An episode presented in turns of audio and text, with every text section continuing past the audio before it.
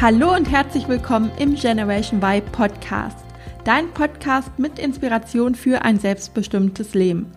Mein Name ist Juliane Rosier, ich bin Wirtschaftspsychologin und Gründerin der Y Academy und freue mich riesig, dass du in den Podcast reinhörst. Du bist hier richtig, wenn du die Nase voll hast von einem 0815-Leben und du dich danach sehnst, dir dein Leben so zu gestalten, wie du es dir erträumst.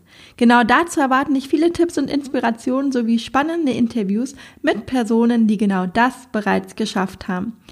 Ich möchte in diese Folge direkt mit einer Frage einsteigen. Frag dich mal selbst, wie oft tust du etwas nicht, weil du dich entweder nicht traust oder du denkst, du bist noch nicht so weit. Du denkst, dass du noch Zeit brauchst, um die Sache tun zu können und erst noch besser werden musst oder dir noch eine Weiterbildung dafür fehlt. Gerade wir Frauen halten uns ja leider zu oft zurück, wenn es darum geht, endlich loszugehen und Erfahrung zu sammeln. Wir haben immer den Anspruch, perfekt vorbereitet zu sein, bevor wir eine Sache in der Praxis ausprobieren und testen. Aber die Wahrheit ist, wir können uns nicht perfekt vorbereiten in der Theorie. Die Praxis hat ihre eigenen Gesetze und du wirst immer, egal wie lange und gut du dich vorbereitest, in der Praxis auf Situationen und Herausforderungen stoßen, mit denen du nicht gerechnet hast und wo dein Herz anfangen wird zu klopfen und du dir denkst, shit, ich kann mich noch daran erinnern, als ich damals angefangen habe zu coachen.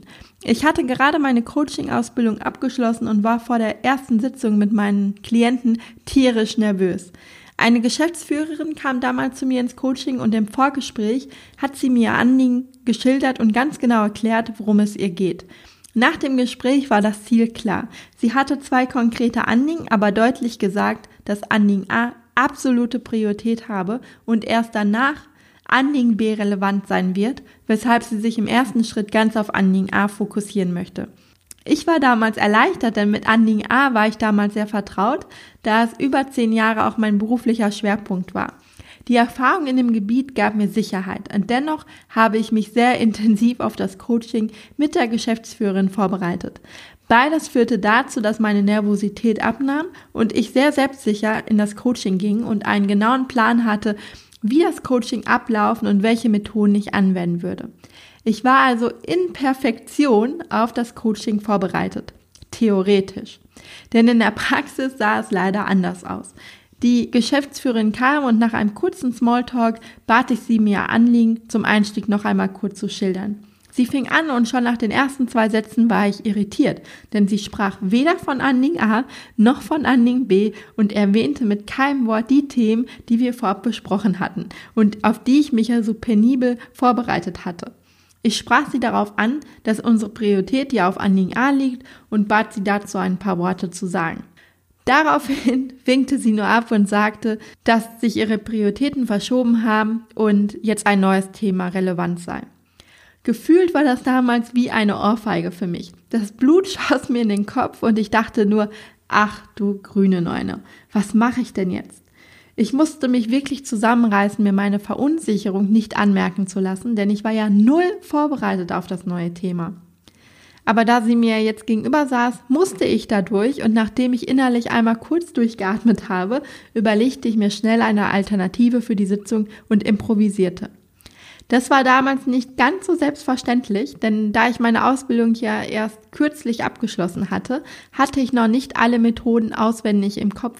Aber eine Methode, die gut passte, fiel mir zum Glück ein und das Coaching wurde ein voller Erfolg und wir starteten damals einen wirklich guten Prozess. Nach der Sitzung ist mir wirklich ein Stein vom Herzen gefallen, das kannst du mir glauben. In dem Moment, wo du in einer solchen Situation bist, in der ich damals war, musst du loslassen und dir vertrauen. Du musst dich auf die Situation zu 100% einlassen und dich nicht gedanklich auf deine Verunsicherung fokussieren, sondern blitzschnell loslassen und dir und dem Prozess vertrauen. Inzwischen ist es bei mir so, dass ich komplett intuitiv im Coaching bin und mich weder an bestimmte Methoden noch an einen bestimmten Plan festhalte. Ich bin in meinen Coachings aber zu 150 Prozent für meine Klienten da und gebe mich dem Prozess völlig hin.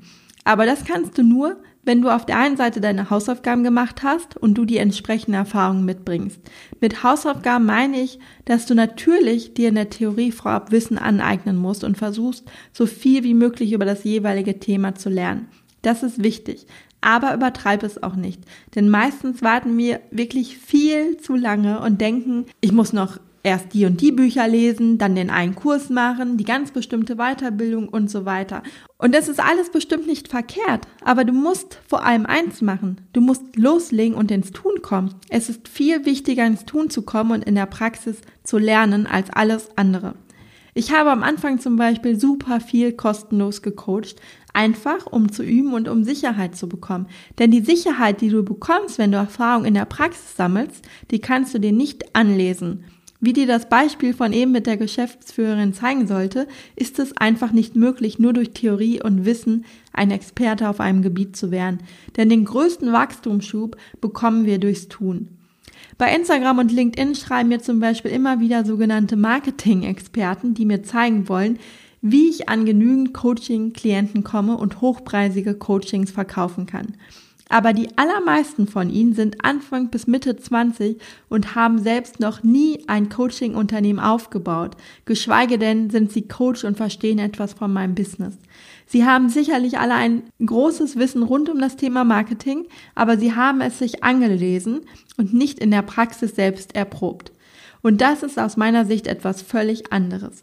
Und bei mir selbst ist es auch so, dass ich nicht einfach irgendwann eine Coaching-Ausbildung gemacht habe und Coach geworden bin, sondern schon über zehn Jahre Erfahrung in der Entwicklung von Menschen mitbringe. Und ich ja auch Wirtschaftspsychologin bin und deshalb eine ganz andere Basis mitbringe und wirklich weiß, wovon ich spreche.